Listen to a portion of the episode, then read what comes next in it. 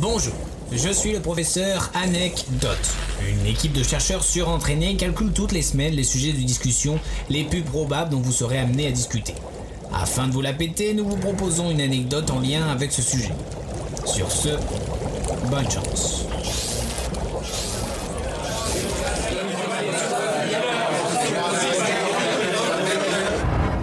Euh, en parlant de ça, vous savez depuis quand on mange des chocolats de Pâques?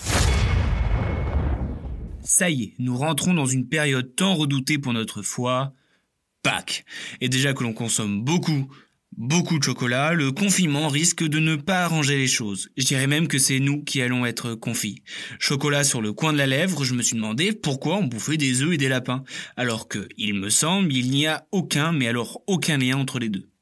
Tout d'abord, cette fameuse coutume apparaît en Europe afin de commémorer la résurrection de Jésus-Christ. Et le dimanche de Pâques marquait la fin du carême, qui ce dernier pendant 40 jours interdisait entre autres aux fidèles de manger des œufs. Et donc, à la fin, les fidèles s'offraient les œufs accumulés pendant cette période. Ah, d'où les œufs Oui, mais pas que, car le choix de l'œuf comme emblème vient aussi du fait de son symbole, la fertilité, et donc la vie techniquement. Et le lapin, bah c'est pareil, il est symbole de la fécondité. Oui, les lapins sont des gros baiseurs, on le sait tous. Puis on retrouve les traces de cette coutume au XVe siècle en Alsace. On décorait les œufs et après ils étaient naturellement mangés. Puis bien évidemment la coutume se répand et jusque dans la cour de Louis XV qui offrit un gigantesque œuf à sa meuf avec à l'intérieur une statuette de Cupidon. De 1, je sais que tu te sens ridicule avec ta boîte de Ferrero que tu comptais offrir à ta go et de 2, en fait, c'est lui qui a inventé le Kinder Surprise. Et c'est au 19e siècle que l'on commence à avoir apparaître les œufs full chocolat, le truc qui te pète bien le vide. Et tout cela grâce au développement des techniques du travail de la pâte de cacao et l'arrivée des moules. Ah ouais, je suis chaud d'un bon moule frite là.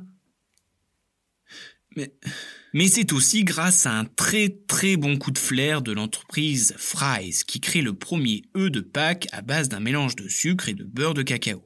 Et c'est pourquoi, aujourd'hui, on bout du chocolat.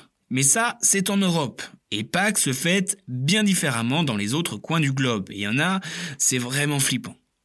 Flippant niveau zéro, c'est en Suède où les enfants se déguisent en sorcières et frappent à la porte des voisins pour avoir des chocolats. Faudrait peut-être leur parler de Halloween, enfin je pas. Flippant niveau 2, c'est en Salvador cette fois-ci. Les Talsigüines se déguisent en diable et ils parcourent les rues de la ville en fouettant sur leur passage tous les spectateurs qui s'y trouvent. Une fête à voir de loin, quoi.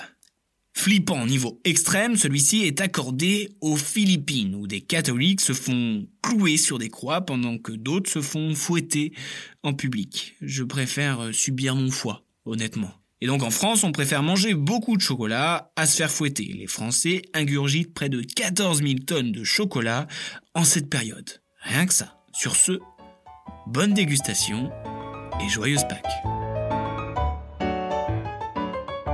Bien joué, trou de balle. Merci, sœur.